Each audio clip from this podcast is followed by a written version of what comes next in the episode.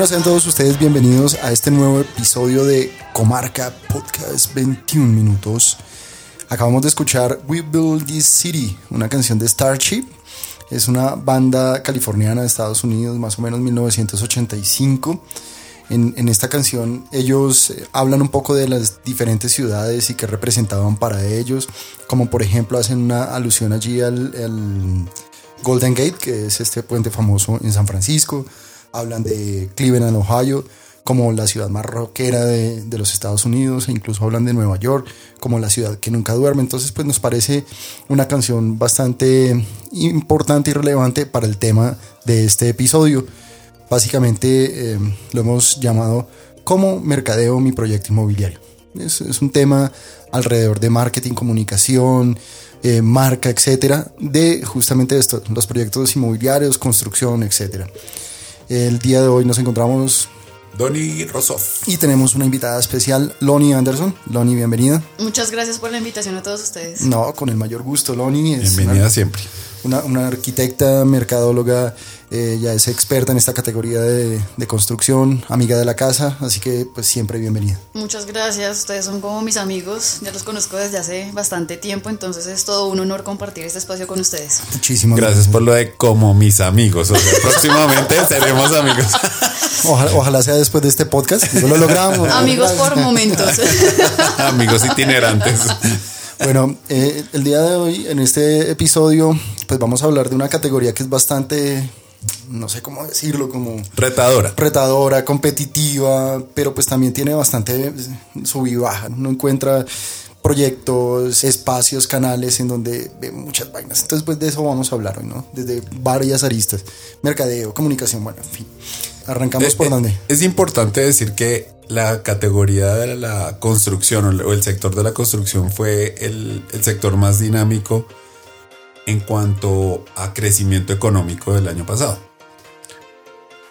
Pues vale, vale la pena mencionarlo porque Colombia fue de los pocos países que creció al 3, pues que creció económicamente en la región y gran parte de ese crecimiento se le debe a la- al sector eh, pues constructor inmobiliario. Entonces, pues, ¿por qué decía retador? Porque desde una óptica bastante publicitaria, para nosotros sí es bastante retadora la, comunicación, por lo que suele ser bastante homogénea. Sí, ese es uno de los, como de los grandes inquietudes que siempre tenemos nosotros, ¿no? ¿Cómo? Y justamente por eso el nombre del episodio, ¿no? ¿Cómo vendemos, cómo vamos a mercadear este proyecto? ¿Dónde está lo novedoso de este proyecto? ¿Será el precio? Que ¿Será- vaya más será allá de la ubicación y precio. Que son como los, los dos grandes puntos que siempre están ahí. ¿Será el precio? ¿Será la ubicación? ¿O será el precio o la ubicación? ¿O mejor el precio o la ubicación? ubicación. Y como que no, no sale de ahí. Entonces, un poco de eso es lo que vamos a, a tratar. Arrancamos por... eh, un, dos, un, dos, tres. La sección de Tony. No, no, no, no. no. Me no. están tratando de tramar con la. Las historias son famosas, yo ya necesito escuchar esas historias. Me están tratando de, de- de embolatar la cortinilla. Vamos a hacer una cortinilla así cantadita. La historia que traje hoy, aunque no está teóricamente relacionada o directamente relacionada con el sector constructor, sí está relacionado con una cosa que pasa en la categoría desde el punto de vista comunicativo. Loni pues ahorita nos va a ampliar más a través de su experiencia.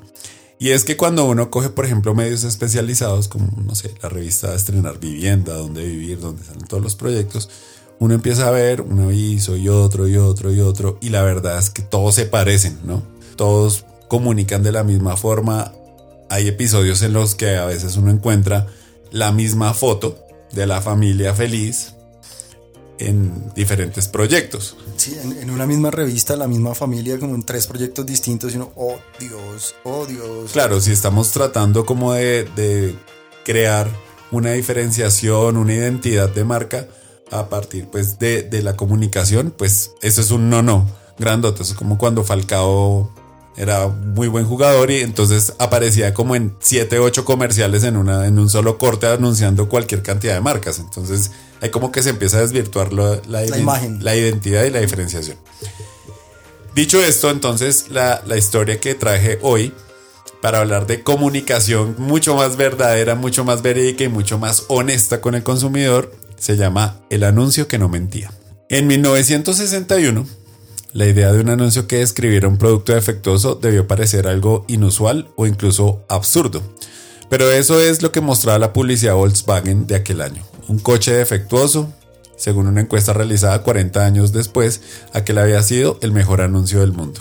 Creo que José ya sabe para dónde voy. Creado por el director de arte Helmut Kron y el redactor creativo Julian Koenig de Doyle, Tain and Berbach, hoy en día DDB, el anuncio del escarabajo de Volkswagen incluía una foto en blanco y negro del coche y debajo de esta apareció un desolado titular compuesto por una sola palabra, cacharro. El redactor creativo continuaba detallando cómo este Volkswagen en particular no había superado los estrictos controles de calidad. El accesorio cromado alrededor de la guantera estaba manchado, así que el coche había sido rechazado por Kurt Kroner, uno de los 3.389 trabajadores de la planta de montaje de la fábrica en Wolfsburgo, Alemania. En un mercado inundado por hipérboles e interpretaciones positivas, aquel anuncio era más honrado y sincero que los de su competencia. Estaba dispuesto a admitir que el escarabajo no era el coche más bonito, ni era el más rápido, ni era el más espacioso, no, era pequeño y para muchos era un coche que parecía un bicho feo. Las virtudes que sí tenía el escarabajo eran la economía y la fiabilidad. Combinar estas virtudes con la autocrítica y con una pizca de sinceridad hizo que empezara a venderse por sí solo y muy bien, por cierto.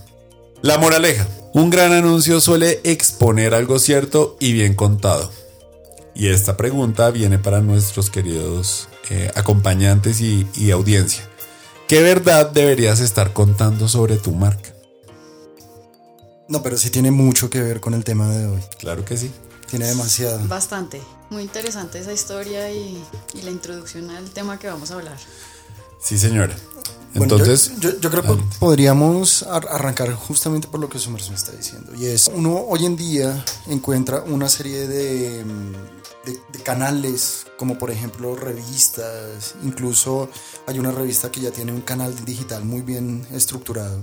Allí uno ve una cantidad de proyectos de construcción nuevos, usualmente, pero son muy parecidos. Como primera instancia, ¿qué podría estar pasando? O sea, ¿por qué estamos llegando a este, eh, como, como esta zona de confort en la comunicación o, o en el mercadeo?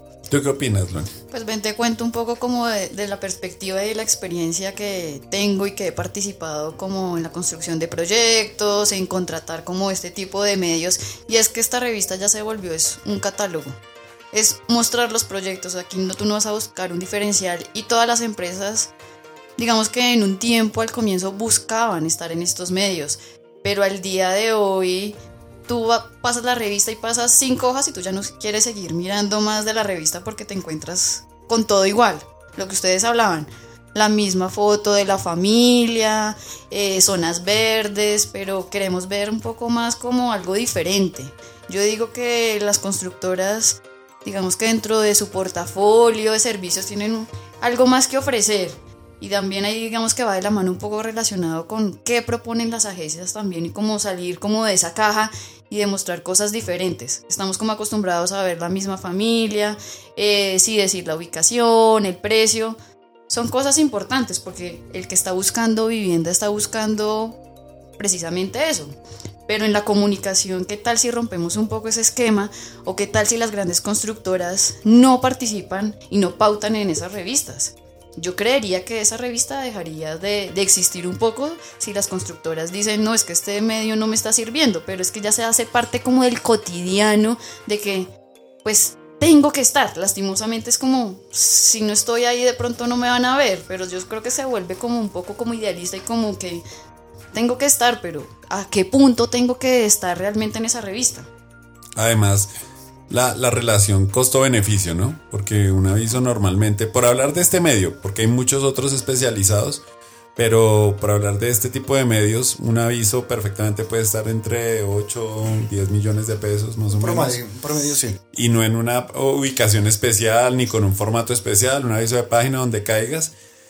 Y ahí uno viene a decir, bueno, ¿yo qué podría hacer con esos 10 millones de pesos en cuanto a otro tipo de acciones, otro tipo de medios para conectar mejor con mi público y no esperar a que simplemente cumpla las funciones de un, de un catálogo informativo, porque a la hora de la verdad es eso. Un, un poco lo que tú decías, ¿no? O- y digamos que ahí se me ocurre otra pregunta y es, el tema del presupuesto es sumamente importante en un proyecto, como todo proyecto, ¿no? Pero entonces cuando uno va como agencia o como consultor a proponer ciertas cosas, siempre sale a relucir el presupuesto, como, uy, espere, eh, digamos que ya tenemos como preestablecido el presupuesto y uno le dice, no, mire, pero esto puede tener algún otro tipo de ventaja, vamos a llegar más directamente al segmento, bueno, qué sé yo, tant- tantas posibilidades o ventajas que pueden tener nuevos medios o innovar en medios, pero a veces como que mm, llegamos a la zona de confort o, o a estos catálogos donde si no- al- algo así como cuando algún otro clientes de otra categoría vienen y dicen, no es que necesito estar en internet porque mi competencia está en internet y si yo no estoy en internet, pues no soy nadie. Algo parecido pasa aquí, ¿no? Si no estoy en esta revista o en este canal, probablemente no soy nadie. Pero entonces innovemos, eh, no sé, tomemos fotos propias, hagamos cosas totalmente innovadoras, no hagamos sala de ventas eh, o sala de negocios, hagamos cualquier... Pero entonces luego dicen, no, ok, listo, pero eso filtrémoslo por el presupuesto del proyecto y de pronto ahí empiezan a caer muchas ideas. ¿Será que, no sé, hay algún temor de invertir un poquito más y hacer como este tipo, no sé si experimentos de innovación, pues para ser un poco más efectivos? Chévere el tema que estás tocando y todo nace como, primero de la mentalidad que tiene la compañía, porque hay empresas, hablemos tanto grandes constructoras como proyectos eh, grandes en todo, digamos, todos los segmentos, bis, no bis, a comparación de constructoras que de pronto son más pequeñas, que están enfocados solamente en nichos. Y es también esas cabezas también como piensas. Piensan un poco muy tradicionalistas que tienen que siempre hacer exactamente como lo mismo y cambiar hay veces ese chip es lo que cuesta cuando uno está dentro de como ese equipo de mercadeo. O sea, es la lucha como constante, como en primer paso, como cuesta bastante como, venga, probemos, miremos qué está funcionando. Eh, digamos que el mercadeo tiene que trabajar muy de la mano también con el área comercial, porque lo que quieren es vender, vender más, pero lo que tú dices, su presupuesto, menos costo, pero que me valga menos. Yo quiero hacer, vender, vender ya, pero que lo que yo estoy haciendo, lo que estoy comprando los paquetes de medios, toda esa estrategia de mercadeo me valga menos. Todo tiene que estar pensado, obviamente, que cuando yo estructuro un proyecto, tiene que estar pensado en ese presupuesto, yo a quién voy a hablarles, a quién voy a ser dirigido. No es que yo hice un proyecto y después entonces necesito vender y mover porque no tengo ventas, entonces vengan, busquemos qué pautamos, pautamos un mes y al otro mes no. Tiene que ver como un hilo conductor y creo que todas las empresas no están en la capacidad o sus equipos no están conformados por gente que le guste de pronto como arriesgarse, como proponer cosas, como cambiarles el chip a la mentalidad de estas personas. Creo que depende también un poco como también de ese tema y pues digamos lo digital, o sea, creemos que también ese es un tema súper importante que, que tenemos que tocar, es también como esa parte digital en este mercado que es la construcción. Hay veces cuesta porque estamos como, sí, tiene que haber una sala de negocio, lo que tú decías, tiene que haber algo como muy palpable, seguir con lo mismo, pero es que yo creo que el cliente está evolucionando y uno, la constructora o las inmobiliarias no se pueden quedar en, en lo mismo.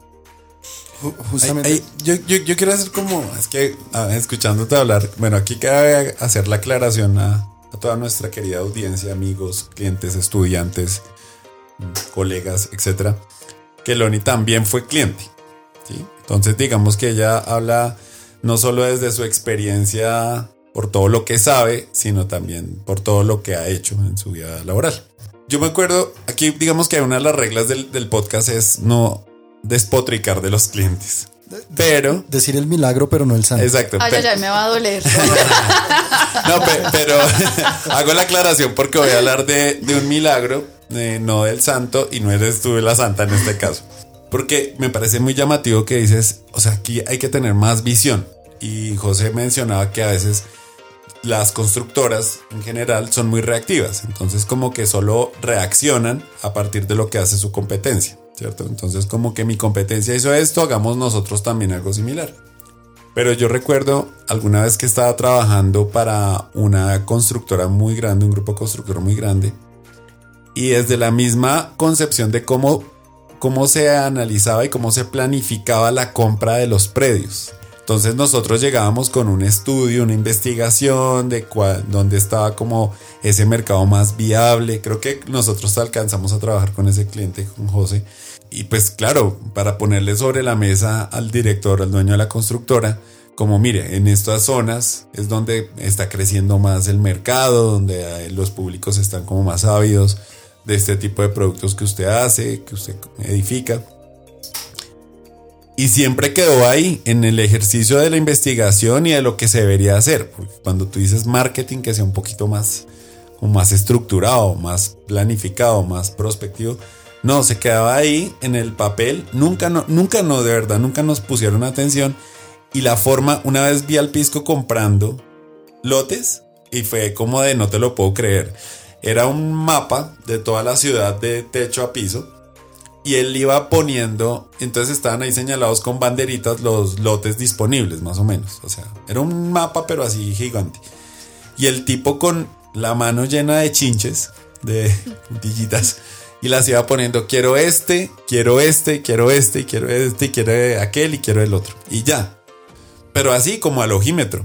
Y nosotros como, yo, así, boquiabiertos, como perfectamente se puede estar metiendo en un huesazo por no hacernos caso y por no atender al tema investigado, analizado y demás.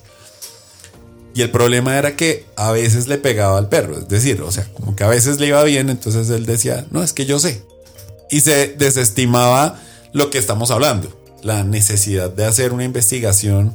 Entonces yo creo que si desde la misma cabeza se procede así, pues uno que puede esperar de los colaboradores, de los departamentos de marketing, de los departamentos comerciales. Eso es súper interesante y además que me trae como también como a colación aquí como echando recorderiza en mi cabeza pues de todos esos proyectos que digamos que he trabajado y es que una de las mentalidades casi siempre de las constructoras inmobiliarias es ubicación. Eso es como como lo primordial, como el número uno que tiene que estar en el listado en el momento en que tú dices voy a comprar un lote, voy a mirar a revisar, es como el tema principal es ubicación. Entonces yo por eso creo que de pronto esa persona en su momento decía, no, vamos a ubicarlo acá, pero... Pero eso el es relativo, después, ¿no? Sí, Es muy relativo. pero Eh. es como lo más importante y siempre lo he visto como en la mayoría donde siempre he trabajado, con quien he conversado, siempre es ubicación, ubicación, ubicación. O sea eso es como lo más importante. Lo que hablábamos hace un rato, ubicación y luego precio, se, viel- se vuelven como la, la vieja confiable. Sí, La es vieja decir, confiable, sí. sí, como lo, lo que yo siempre debo hacer o tener en cuenta a la hora de salir a vender o crear una estrategia de comunicación en un proyecto.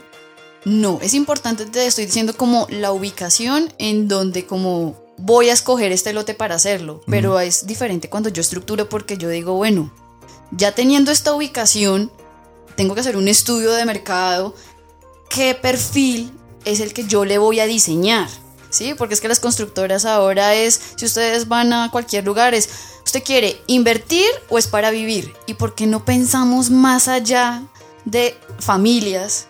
digamos, trayendo, yo tengo, digamos, muy presente porque he estudiado mucho la, eh, la zona del centro de Bogotá y todas esas dinámicas que se han generado como ese nuevo tipo de apartahoteles, de esas eh, viviendas pequeñas, o sea, son- estamos hablando de apartamentos casi desde 18 metros cuadrados hasta 30 metros cuadrados, que ha tenido un auge y un boom, digamos que espectacular, pero entonces salió un proyecto de esas características y ahora todos los proyectos que están alrededor están sacando ese mismo tipología.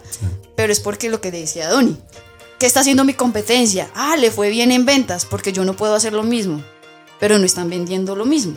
O sea, hay unos proyectos que sí son, eh, digamos, exitosos en sus ventas, pero cuando salen otros proyectos, ya cinco más, no lo están siendo.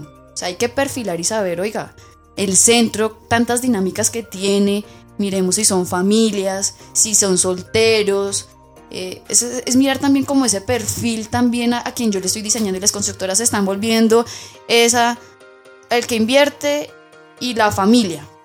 Pero hay tantos nichos también por descubrir, o sea, digamos ahorita toda esta LGTBI, porque no diseñamos también para ellos? Es un nicho, ustedes no se imaginan tan fuerte y el potencial que tiene para de pronto comprar vivienda y que constructora tú ves un diseño de estas características. Okay. Porque no evolucionamos más, nos estamos quedando, es como enmarcados como siempre en lo mismo. Tradicionales, demasiado. Tradicionales, demasiado. Es, yo creo que eso es que es un sector tan tradicional que, que, le cuesta como romper y como dar el paso. No sé por qué acá. Maravilloso sucede. el ejemplo. Fíjate que para inhibirse de hacer el, la tarea completa de investigar, de diseñar un tipo de producto con base en una necesidad identificada o creada, como lo quieran ver en los puristas del marketing, pensado para un público determinado. Entonces lo que suelen hacer algunos constructores es, pues a este le funcionó, yo hago lo mismo. Y van y compran un lote y hacen exactamente lo mismo, le quitan dos cosas, dos aspectos, para poderlo sacar un poquito más barato. Y cuando vienen los malos resultados, entonces empiezan Aquí voy a ser de víctima un poquito, voy a ser de víctima. a la agencia llámela ya. Claro, que, que, no está funcionando, lo que estamos comunicando no es. Eh, además que traigo a colación algo que mencionaba José. No lo dejan a uno planificar su estrategia de comunicación, sino que esto es lo que tengo disponible. Mire a ver qué se inventa. Entonces, pues uno a veces tiene que, que hacer maromas como para tratar de decir lo mismo, de una forma diferente o que suene diferente para vender un producto homólogo. Porque pues desde su concepción fue eh, imitando a, al, pues, al competidor. Entonces, digamos que este, estos, estos podcasts y este podcast en particular también lo estamos creando para que estos constructores, estos directores de mercadeo, estos directores comerciales o las personas que trabajan en el sector inmobiliario y quienes depende pues la creación de nuevos productos tengan muy en cuenta todos estos vicios en los que cae la categoría de forma recurrente. Porque pues tienes razón, tú es que has dicho muchas cosas que son muy interesantes y creo que este va a ser comarca 21 minutos por dos. Por dos, ya vamos por dos. Sí. eh, en donde cómo deben trabajar con el área comercial de la mano, mercadeo y comercial. Entonces, eso es otra cosa. digamos que primordial, más allá de que la ubicación sea uno de esos puntos que yo debo tener en cuenta, la investigación y la planeación. Es decir, ser estratégico a la hora de, no, no, no desde la estructuración, sino desde mucho antes, incluso de la planeación. De- desde el de- mercadeo de- en sí, es decir, Sí, creación de producto. Claro, si nos vamos a lo purista, las cuatro P's, vuelva y aplíquelas. Entonces ahí es donde aparece este concepto de innovación, esta idea de la innovación, innovar en la planeación, en el desarrollo de producto, en la ubicación, elegir una muy buena ubicación, etcétera, cómo se construye pre- precio, etcétera. Pero entonces también ahí aparece el canal digital como algo innovador y entonces ahí tenemos como, no sé, por lo menos a mí me parece que bueno, el canal digital sí es importante, es sumamente importante. Hoy en día están estos túneles de, El funnel de ventas. funnel de ventas para que a través del inbound marketing entonces podamos tener un cliente, se, se le dice un cliente caliente, un cliente listo para que llegue el vendedor y simplemente le dé como el estacazo final y ya haga la venta. Pero si es el camino, o sea, digital es el camino o, o es parte de como el mix que yo debo tener para poder llegar a este, a este público en esta categoría tan específica. Chévere que tomas como ese, ese tema de, de la innovación digital. Lo que pasa es que las constructoras están diciendo, sí, vamos a innovar en digital, eh, voy a mejorar mi página, redes sociales. Pues es que eso es como, como el paquete básico, eso es como ya viene por default, por decirlo así. Eso ya es como, eso no es nada, pero ¿qué realmente es lo digital? Porque la data, digamos, ah, hemos visto también cuánta información tienen unas constructoras, cuánta gente me visita. Yo puedo mirar y la base de datos de una constructora y el potencial que se le puede sacar, pero realmente la están explotando para poder sacar una estrategia digital e innovar en las comunicaciones, como venga, la gente de dónde viene, qué sectores, qué estrato, qué está buscando, como ahora las aplicaciones, porque Rappi sí lo puede segmentar y en una constructora teniendo las bases de datos es mi, mira una plataforma digital, o sea, es que no miremos lo digital en que solamente es como la pauta, los banners, eh, mi página, redes sociales, email marketing, sino miremos allá, más allá del digital, cómo yo puedo un CRM, pero que realmente me integre lo comercial y lo de mercadeo. Tanta información que proviene de, de lo comercial, de cuando yo estoy atendiendo a un cliente, cómo puedo aprovechar esa información y hacer unas estrategias digitales enfocadas a esos nichos, que es lo que creo que todavía falta y cuesta un poco como que se logre como integrar e, e, eso y que sea realmente una innovación en lo digital. Innovación no es poner unos posts en Facebook, tener likes, tener... Creo que no, es como generar conciencia también de que, venga, pensemos más allá de, de, esa pauta digital, que sí, ya hemos venido, cuánto hemos escuchado de digital, que viene en auge, pero que realmente estamos haciendo en digital. Yo creo que, que bueno, hoy en día hay que hablar mucho de la relativización de las actividades que uno emprende o que las marcas emprenden. Pasamos por alto un tema de la, de la ubicación y precio. Y en muchas oportunidades le hemos dicho a nuestros clientes que eso de la ubicación y precio es muy relativo. Para mí, por ejemplo, que vivo al norte, al noroccidente de la ciudad, un proyecto en Suacha tiene una ubicación terrible. Yo no me iría porque casi toda mi vida la tengo a este lado, mi oficina la tengo al norte, etcétera, etcétera. Pero para una persona que trabaja en Suacha, vive en Suacha, no sé, su familia la tiene en Suacha, pues eso es una buena ubicación. Un precio también, digamos que aplica lo mismo en cuanto a, a temas tan etéreos como el precio y la ubicación. Que para usted, ¿qué es buena ubicación? Si yo trabajo en el centro, para mí un apartamento en el centro es una muy buena ubicación. Si yo vivo a las afueras de la ciudad, pues una, un, o trabajo afuera de la ciudad, pues una, una ubicación en el centro para mí es terrible. Entonces, creo que como que se relativiza absolutamente todo. Lo mismo con la palabra innovación. Vamos a ser más innovadores. Entonces, apuntan a, a crear formatos nuevos dentro de un canal tradicional por ejemplo, el, canal digital, que hoy en día entonces ya no hagamos el post de Facebook normal, sino hagamos tal vez videos, hagamos un carrusel, hagamos un canvas, hagamos un no sé qué. Gastémonos la plata haciendo recorridos virtuales, renderse en 4K y triple D, no sé qué. En vez de innovar realmente en donde uno debe innovar, y es desde la misma concepción del, del producto que se va a vender. Es decir, ¿quieres ser innovador? Investigue, haga algo que nadie más está haciendo, investigue, remitiéndome al funnel de ventas, en la preventa, en la prospección del mismo producto. ¿Por qué va a construir eso que va a construir? ¿A quién se lo quiere vender? ¿Cuál es la necesidad que está atacando? Que está satisfaciendo. Se me ocurre algo y es, hace poco uno de nuestros clientes intentó hacer un producto extraño, una mezcla ahí interesante, me pareció a mí y, le hicieron algo de investigación. Creo que falta un poco. Eh, fue muy somera la investigación, pero fue muy interesante. Pero fue más una iniciativa reactiva. Claro. Sin embargo. Como no nos estamos, no estamos vendiendo esto que tenemos, cambiemos el producto y, y se inventaron algo, pues que.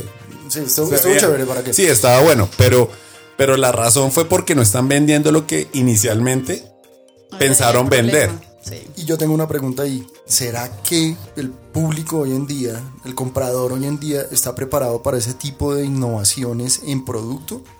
¿Será que hace falta también un poco como de, no sé, perspicacia un poco para poder educar a ese comprador y decirle, mira, es que eh, olvídate de lo tradicional, tenemos este nuevo producto que está hecho para ti, pensamos en ti. Yo creo e insisto que no se trata de si está listo o no, porque eso también vuelve a ser un disparo al aire.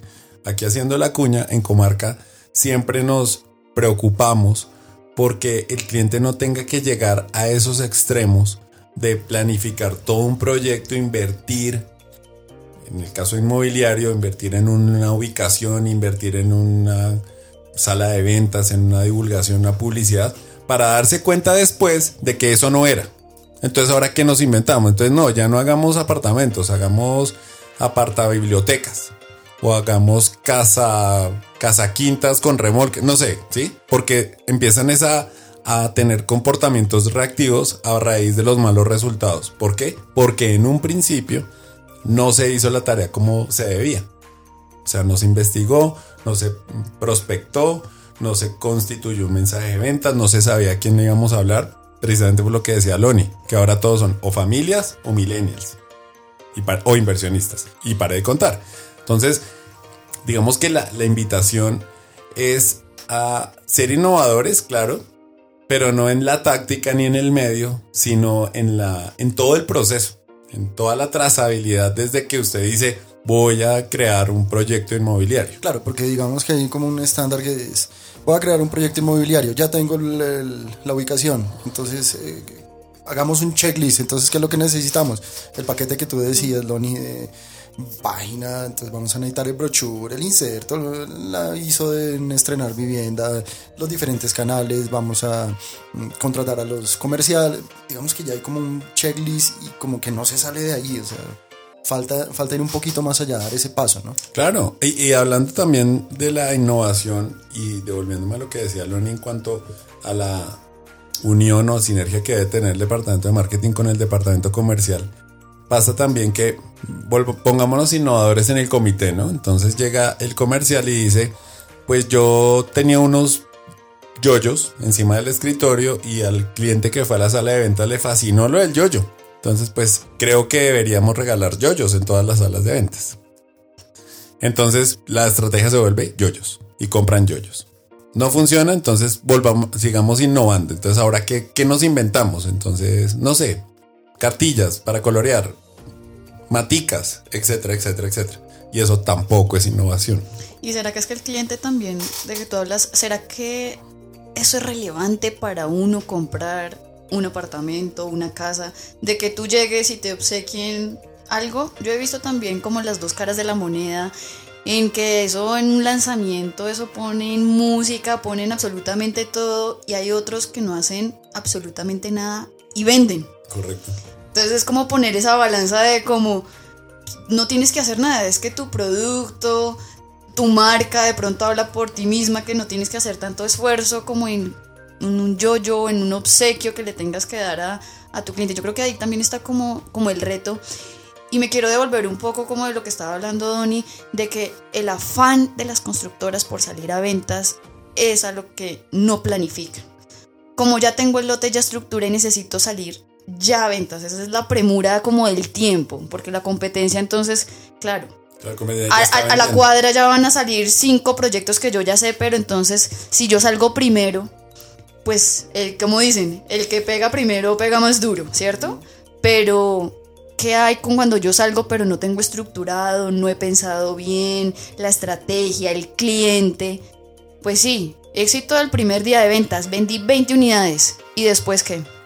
Ese es como la, ese es como el, como el reto, como sí, éxito en ventas, pero ¿y después qué? Ni, ni siquiera se contempla esa, esa etapa del producto que indefectiblemente va a tener y es el declive, o sea, cuando ya quedan las últimas unidades, cuando ya tiene proyectos nuevos que tienen cualquier cantidad de ofertas al lado y a usted le quedan 10 apartamentos de los que tienen la vista hacia el ladrillo, pues. Entonces, ni siquiera se contempla eso. Y esas son las etapas más críticas de los proyectos, que ya no tienen plata, ya no tienen inversión y encima pues tienen esos 10 apartamentos, esas 10 unidades ahí que nadie quiere comprar. No, y es más difícil precisamente por la forma de pago. Hoy en día la persona no está dispuesta a pagarte en tres meses una suma grandísima, sino antes si ustedes ven en los proyectos, cada vez el plazo de tiempo es mucho más largo. Estamos viendo que se han extendido los plazos 36 meses, o sea, cuando y aquí nosotros pensábamos que sé que 36 meses para pagar una cuota inicial,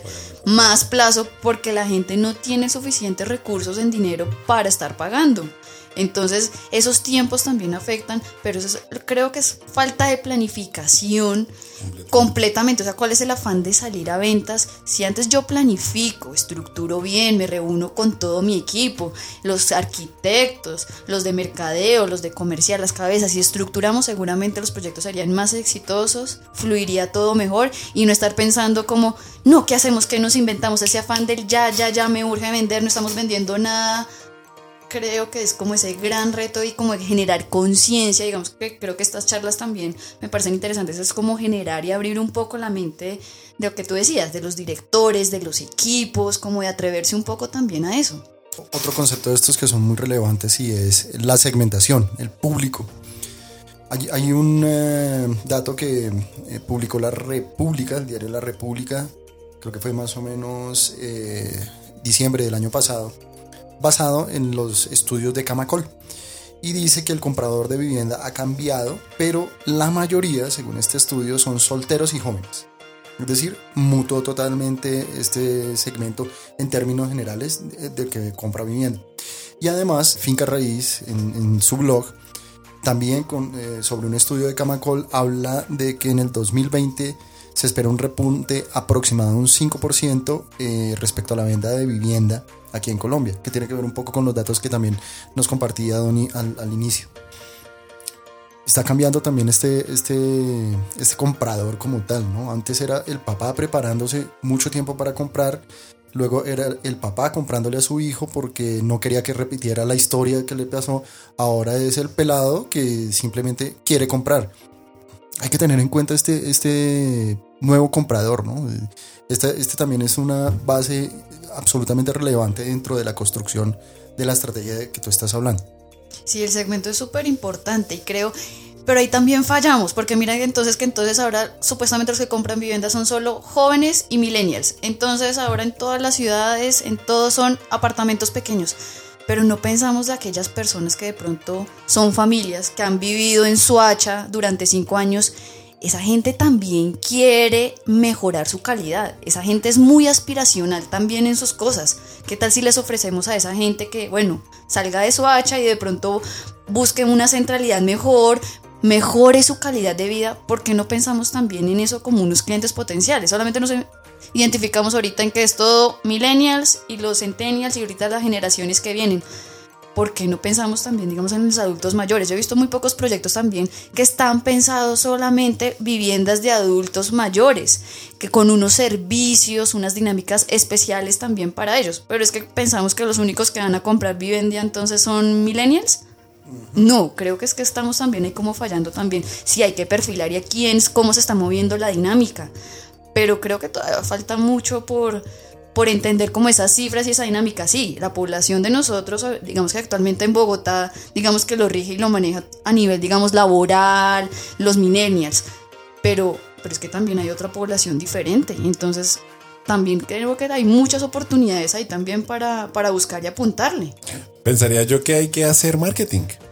Para ser como muy, muy concluyente, hay que hacer marketing. No se está haciendo marketing con todo lo que la palabra conlleva no solo perfilar al cliente, sino identificarlo pormenorizadamente, porque es que no hay nada más venenoso para una planeación que meter a todo un, un grupo de personas con diferentes intereses, motivaciones, presupuestos, niveles socioeconómicos y demás bajo la estampilla de millennials, centennials, generación X, generación Y, o incluso meterlos dentro de las características del proyecto. Es decir, yo ya hice un proyecto, entonces ahora voy a ver cómo meto todo este segmento en mi proyecto y no hacerlo al revés. Sí, entonces más bien sí, se pongo ahí una... veo ahí también un grave error también de lo que tú dices. Como que yo hago el, el proyecto y después, ahí venga cómo lo acomodo para las necesidades claro. o el perfil que nos pintan a nosotros de las características que tiene un millennials y demás. Salió un estudio que dice que más familias están teniendo perro, entonces le pongo al proyecto una zona pet friendly y ya, y con eso cojo también ese... No, no es así. No funciona y la experiencia nos ha dicho aquí en Comarca que eh, es muy desgastante para la empresa hacer ese tipo de cosas. Es más bien planificar con mucha perspectiva y, y de verdad perfilar esos clientes, conocerlos pormenorizadamente, diseñar un mensaje, digamos, a la medida. Y sabes otra cosa, en, este, en estos tiempos tenemos las herramientas, tenemos la tecnología, los canales, los medios para poder aprovechar y utilizarlos. No nos como hace 20 años, 50 años de tú cómo hacías para captar, tener esa información de tus clientes con unas encuestas, pero es que hay que apoyarnos también de esa tecnología que nos ayuda y la inversión, te lo puedo asegurar, no es costosa en estos tiempos pero no sé por qué les da como ese miedo como de implementarlo. Es, es costosa. Es costosa en el sentido de que pasa, pasa lo que decía David Ogilvy, uno de los gurús de la publicidad. Decía algo así como, sé que el 50% de mi publicidad se, no sirve, no está llegando a lo que es. El problema es que no sé cuál 50% de lo que invierto.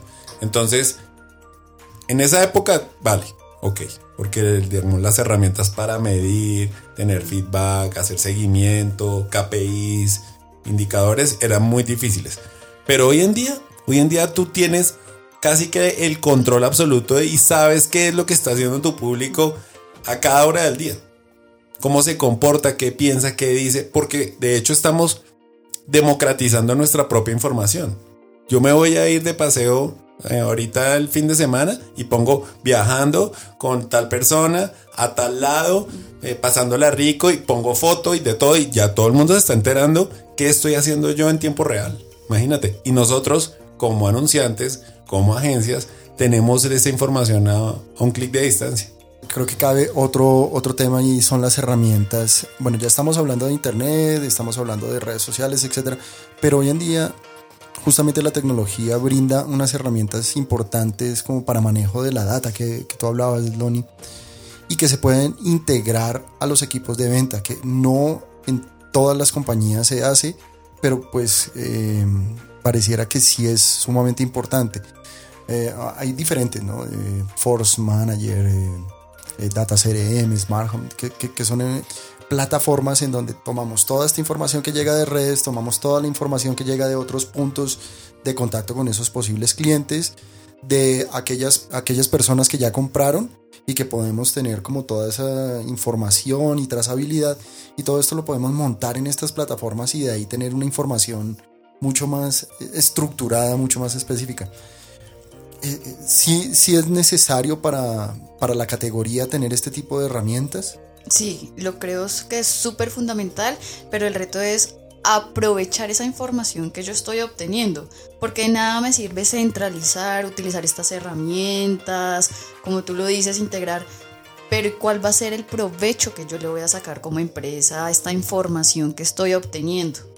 Yo creo que ahí está como el reto. Son muy importantes y creo que en este momento son muy necesarias porque es que ya dejamos el papel a un lado. Nosotros también tenemos que evolucionar. No es posible que estemos viendo, en ejemplo, si yo estoy interesada a cotizar y que todo me lo sigan dando en papel.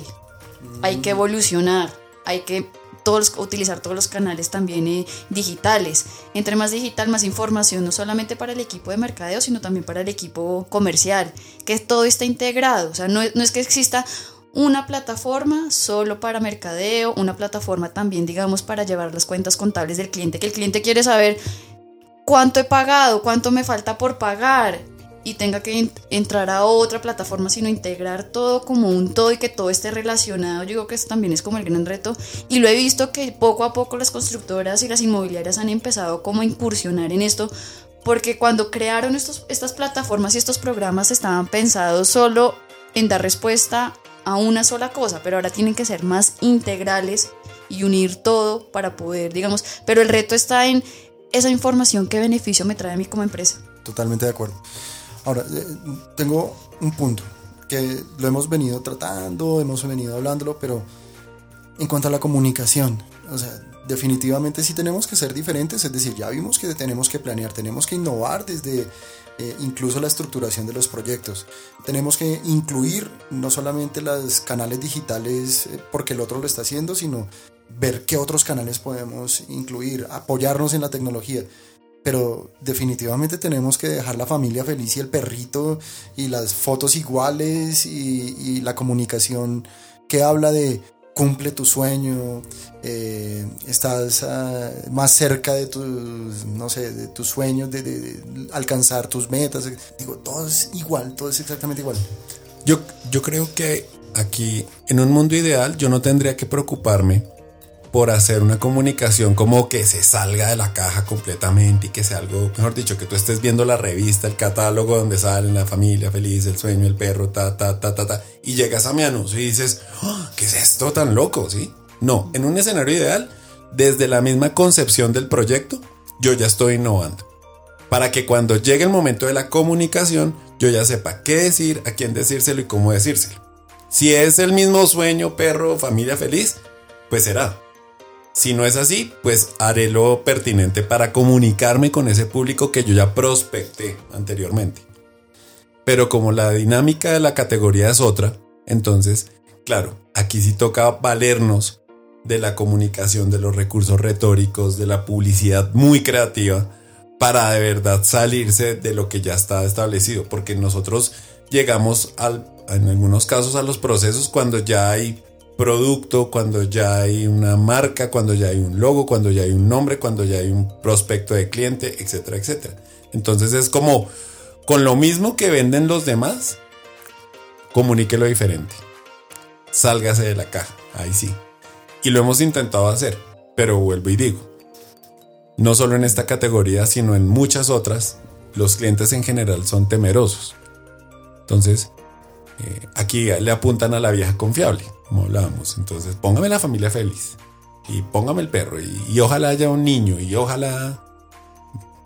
Por eso es que seguimos viendo a los comerciales de, la- de este líquido lavaplatos, donde la señora sale bailando feliz lavando la losa con la suegra, cosa que nunca he entendido. Nadie lava losa contento, sonriente y mucho menos con la suegra. Pero lo seguimos viendo hace 20 años. ¿Por qué? Porque es la vieja confiable de esa categoría. Es que tú te identificas con lo que tú ves también igual. Entonces, si yo veo la familia feliz, con el perro, con el gato, ay, me pone a soñar. Es que es una categoría también bien tradicionalista. Es, no, No sé, sé. cuesta bastante. Entonces, siempre es pensando, pues lo digo cuando yo trabajaba en el modo de, de cliente, uno siempre no busca la familia que se identifique. Entonces, si tú vas a hacer un proyecto BIS, entonces busca la familia que sea de cabello negro, que sean más morenitos, Claro. para que el que lo vea, que es el posible comprador, se identifique con esa imagen. Si ya tú vas a vender un proyecto estrato 5 y 6, no, entonces ya que los niños sean más bonitos, que la familia tenga verde, que ya tenga. Tal Pero entonces. Todo es así. Dime si no, cuando tú abres la revista, Bueno, no es yo- así como la identificación. Y tú con solo ver la imagen, ya identificas el tipo de proyecto también que es. Claro, y mira que lo hablábamos eh, en el podcast pasado sobre marketing educativo. El hecho de que todo el mundo lo esté haciendo hace más difícil identificar que es una equivocación. Porque cuando tú te mandas con una cosa que es absolutamente diferente a todo lo que está haciendo tu categoría, tú sientes que tú eres el que la está embarrando y no los demás.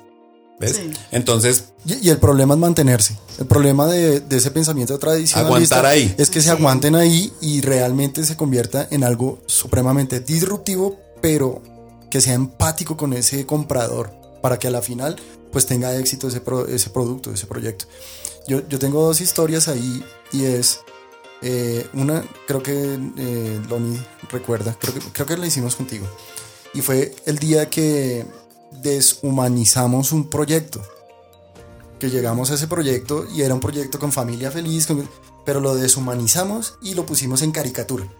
lo, lo Uy, sí, sí, me caricaturizamos. acuerdo. Lo- muy lo- bien de lo ese- de ese caricaturizamos. y ese proyecto de alguna forma se reactivó porque la gente, no sé, como que vio algo novedoso y a partir de esa novedad empezó como a reactivarse ese proyecto. Además que, bueno, es, es como charro uno hablar de uno mismo y hacerse Sí, como sí. publicidad, pero bueno, es nuestro podcast, sí se vale. y es que cuando llegamos a- a- al proyecto, en ese momento, claro, Loni era nuestra cliente, identificamos como, bueno, fuimos a la investigación, entonces vamos a seguir haciendo lo mismo que se está haciendo, pues si, si uno espera resultados diferentes, no, pre- no puede seguir haciendo lo mismo, eso es como una máxima de la vida. Y, y mucho, y, y encontramos un dato muy interesante, pues esto como para darle un ejemplo a nuestro, nuestra audiencia de lo vital e importante que es Investigar, investigar, porque a través de esa data uno puede crear planes. y nos dimos cuenta de que la mayoría de los compradores de este nuevo proyecto eran del mismo barrio. Porque no querían irse del barrio, pero sí querían, por ejemplo, vender su casa de 150 metros, 200 metros, 300 metros, porque ya los, los chinos, eh, los hijos ya fueron. ya fueron grandes, ya se fueron, ya no viven con ellos. Entonces queda papá, mamá e hijo adolescente en una casa de 400 metros. Entonces dicen, no, me gustaría vivir en un apartamento, pero en no irme de mi barrio, donde tengo mi campo, mi, mi club social, ¿te acuerdas? Sí, ahí al frente. Que era un tejo, un campo de tejo. Y, y tengo ahí la tienda a la esquina y a un Pachito, el de la el de la fama y bueno, etcétera. Y a, a partir de, de esos hallazgos co- construimos una comunicación, sí, diferente. Deshumanizamos la comunicación, pero el mensaje era como estrene casa sin salir de casa, algo así. Y pegó muy bien. Activamos ese proyecto, pero fue, no, no, no inventamos nada. Realmente lo que hicimos fue ir a- al público y preguntarle cómo es, conocer lo que es lo que quiere, qué es lo que le, le preocupa. Y ya, listo. Y después fue comunicarlo y buscar un recurso creativo. Lo que tú decías, Lonnie, de, de investigar y utilizar esa data a favor de el producto o el proyecto, la construcción de la comunicación, etcétera. Hay tema para, para tratar No, hay muchísimo por Aquí, aquí lo que tenemos sí. es tema, hay, digamos que hay como dato final, unas tendencias para dejarle a nuestra querida audiencia sobre cómo, cómo se pueden comunicar muy bien en este mundo inmobiliario, en este aspecto inmobiliario, en este mercado inmobiliario. Una, construir sobre tendencias, no sobre modas. Es importantísimo que se tenga en cuenta que las modas son efímeras, son pasajeras y si usted construye sus planes, sus estrategias sobre cosas o incluso sus productos sobre modas, pues es probable que en poco tiempo caduquen. Otra, hacer mucho video. Realmente el video dentro de los contenidos digitales es lo que está teniendo como más acogida. De hecho, las redes sociales han mutado y ahorita hay una red social que se llama TikTok, algo así, que está teniendo un crecimiento impresionante. Instagram se volvió muy relevante. Ya digamos que Twitter, Facebook todavía tienen cierta importancia, pero, pero Instagram por lo mismo visual y porque digamos estamos en una era en donde la gente no le gusta leer mucho ni escribir, entonces está teniendo pues mucha acogida. Hacer mapas interactivos. Es muy importante eso no solo dentro del proyecto, sino sus alrededores. El proyecto y el producto no viene a ser solo lo que usted construyó, sino, por ejemplo, las vías de acceso, los mercados adyacentes, la proyección, la valorización, la estratificación, todos esos aspectos. Eh, hacer recorridos virtuales, tener una web responsiva, que es como acomodarlo a los diferentes tipos de pantallas que hay hoy en día, porque pues tenemos desde los smartphones hasta los tabletas, eh, Hasta el mismo televisor. el mismo televisor que ya las mismas eh, consolas de video, ¿no? Que de juegos. Que uno desde un Play 3 tiene ahí todo, un Play 4, un Play 5, etc. Contar historias. Contar historias siempre va a ser un recurso interesante, además que es una técnica milenaria, los seres humanos nos gustan las historias, convocan, empatizan, entonces siempre tenerlo ahí, tener un landing page optimizado porque pues Colombia es uno de los países que más búsquedas hace en Google, de hecho es el país que per cápita más busca en Google, le preguntamos todo a Google, entonces entre más optimizada esté la página, pues obviamente va a tener mejores resultados en, en motores de búsqueda, tener y te- contemplar muy bien lo de la experiencia del usuario, hacer contenido constantemente e integrar todos los medios. Yo creo que sumaría a esa lista de tips muy interesante. Gracias. Eh, sí. Eh, sumaría conocer muy bien a este público. O sea, realmente ese creo que es una de esas grandes conclusiones que puedo extractar de, esta, de este episodio y es, se nos está olvidando el público. Digo, estamos, o las constructoras están construyendo, están haciendo proyectos, están- pero piensan en el público después de y no antes de. Un profesor de la maestría me decía, pele la cebolla. Pele la cebolla. Es decir, no es la cebolla, es conozca a ese público. Entonces vaya, quítele capas, vaya a través de las capas hasta que usted encuentre de verdad eso que lo va a hacer conectar y, y con, pues, con ese público y al final hacer una cosa que a lo que se está apuntando o se están apuntando muchas marcas y es yo no tengo que salir a vender. El mismo público va a venir a comprar. Exactamente. El inbound marketing, ¿no? Total. De hecho, y las grandes compañías lo hacen así. Apple, pues uno ve publicidad de los nuevos modelos, iPhone y tal, pero ellos va- casi que basan toda su estrategia en el, el- el día de la presentación y punto. Ahí es donde le, le muestran a el caramelo y quieres, ven. Bueno, y para cerrar, un último tema, que creo que es un tema relevante y lo, tra- lo- lo traigo a colación en la mesa, y es servicio al cliente en esta, cate- en esta categoría. Eh, ¿Qué tan importante es? Y digo que es lo más importante. Digamos, cuando nosotros, cuando estábamos de, cli- de cliente, eh, el referenciado, el que ya me compró, eso es la mejor venta y lo que mejora. Ese servicio al cliente tiene que ser también un diferencial. Y es también a lo que le están apuntando ahora, el servicio al cliente personalizado, que se sienta como en casa, porque esa persona te va a referenciar. Ah, yo compré me atendieron súper bien, los procesos fueron muy claros, me entregaron a tiempo, no hay mejor venta que eso, que el voz a voz y el referenciado. Yo creo que también una herramienta muy buena y que falta también es, digamos, hacer esos videos testimoniales de la gente que ya me compró. De decir, venga, ¿cómo fue su experiencia con nosotros? No hay mejor, digamos, que evidencia de cómo le fue en su proceso que la persona que ya está viviendo, que compró y tener eso como, como esa data y esa información, esa comunicación para las otras personas. Me parece que el servicio al cliente es indispensable eso, y tiene que ser un muy buen servicio, digamos, de todo, desde que te abren la puerta el vigilante hasta que te entregan a ti tu apartamento o tu casa, tiene que ser todo un proceso igual. No es que, ay, aquí sí me fue bien, pero después fue terrible. No, Claro. tiene que ser una línea perfecta, digámoslo así. Y la postventa.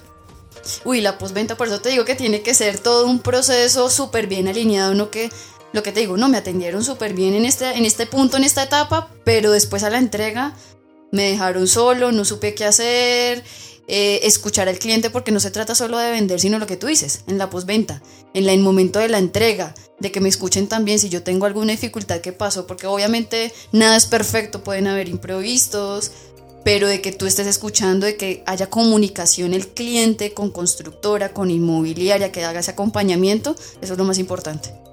Eso yo creo que es vital. Y bueno, José se puso muy agreste con el tema porque servicio al cliente nos da como para toda una O- temporada otro, de sí. podcast. En todos los segmentos, empezando. Pero me remito como a un, a un principio que Google publicó hace un tiempo que era el momento cero de la verdad. Hoy en día, bueno, para voy a contarlo, se alcanza a contarlo así como Rápidamente. rápidamente. Antes uno sentía estímulos de comprar algo a través de la publicidad, por decir algún detergente. Entonces yo, porque un- vi un comercial de un detergente, ahí me estimuló la marca para comprar. Pero yo ahí no compré. Que ahí se rompe un primer mito que dicen que los publicistas o la publicidad vende algo. No, la publicidad no vende nada. La publicidad estimula para que uno compre o para que alguien compre o actúe de cierta forma. Entonces yo salía de mi casa y me dirigía al- a la tienda a comprar el, el detergente. Cuando llegaba a la tienda, ahí sí se daba el intercambio. Entonces a eso le llamaron en un momento el primer momento de la verdad. Porque era en el momento realmente donde yo sacaba mi dinero y adquiría el bien. Me iba a la casa, probaba el producto y a eso lo llamaron el segundo momento de la verdad. Me pareció malo, por decir algo. Entonces, uno a quien le contaba antes de la masificación de las redes sociales, pues. A La la, vecina. a la vecina, a la pareja, a los hijos, por ahí. Decirle, no, vieras, ese detergente como me salió de malo y ya. Y ahí quedaba. Pero hoy en día, cada vez que uno tiene una buena o una mala experiencia, generalmente más malas que buenas, usted lo primero que hace es a sus redes sociales y numeral, este detergente me salió malísimo, no compren esto, un grupo en Facebook de un millón de voces contra este detergente, etcétera, etcétera. Y el mismo consumidor cambió su forma de comprar, entonces ve el estímulo en la publicidad, Pero antes de ir a comprar el bien, lo que hace es consultar los reviews. Tener un momento cero de verdad. Y ahí a esto le llamaron momento cero de la verdad. ¿Por qué? Porque aun cuando yo no, cuando estoy mirando los reviews y lo que opina la gente sobre X o Y producto, yo no estoy sacando de plata, no hay un intercambio, pero yo sí salgo de mi casa ya casi con una decisión al 90-95% tomada. Es decir, yo no salgo de mi casa a mirar a ver si el vendedor en el punto de venta me va a convencer, sino yo salgo es a buscar y a conseguir. Entonces, imagínense lo que estamos hablando sobre servicio al cliente. Las constructoras a veces son muy amables, y no son las constructoras, casi la mayoría de las empresas son muy amables cuando no tienen el cliente cautivo. Pero una vez uno ha firmado un contrato y por ahí que tenga permanencia o algún tipo de estos aspectos que lo amarran a uno, se les olvida que uno es el cliente. Y entonces la posventa, eh, la atención se vuelve como, no, espérate que estamos más ocupados. En captar, en, En la nuevos captación. clientes. Exacto, Sí. que en la retención. y, y eso es peligrosísimo porque, pues yo, si, si van y pegan, Dios no quiera, con una persona que sea medio influyente, o sea, es un mensaje de no compren eh, ningún proyecto de esta constructora Nunca jamás en la Nunca vida. jamás en la vida fue lo peor, a mí me pasó y Dios mío, Dios los libre a ustedes, yo ya estoy jodido, tal. Tome un tweet a mis 300 mil seguidores. Claro, eso va a afectar mucho. Y eso va, a- va a La ser muy duro. reputación ahí después. Uy, para Duro. recuperar eso es una cosa muy dura, muy dura, muy difícil. Aquí en Comarca Marketing Advertising nosotros intentamos pues realmente prestar un servicio integral a nuestros clientes, apoyarlos, acompañarlos, no solamente desde lo táctico, no solamente en diferentes canales, sino desde la planeación y desde la estrategia. Porque eh, estamos muy convencidos y nuestro modelo dice eso, que eh, investigando, diagnosticando, vamos a encontrar hallazgos y a partir de eso podemos construir. Y eso es un poco lo que hemos visto en, el episodio del día de hoy, que hemos hablado específicamente de la categoría de construcción. Que probablemente eh, hace falta eso, eh, investigar un poco más, hacer un poco más de análisis para ser mucho más efectivo en el momento de la compra o la venta.